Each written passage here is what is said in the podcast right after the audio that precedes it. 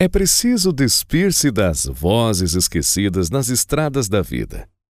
É preciso revelá-las para um mundo sem ouvidos. É preciso gritar tudo o que se carrega na alma, sem ao menos emitir som algum. É preciso reencontrar as chaves dos cadeados que aprisionam as mágoas.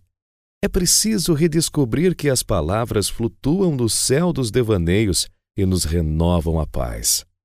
Que sejamos a voz de um com a voz do outro entrelaçadas, para sermos, enfim, vozes perdidas no tempo, em busca de corações mais felizes.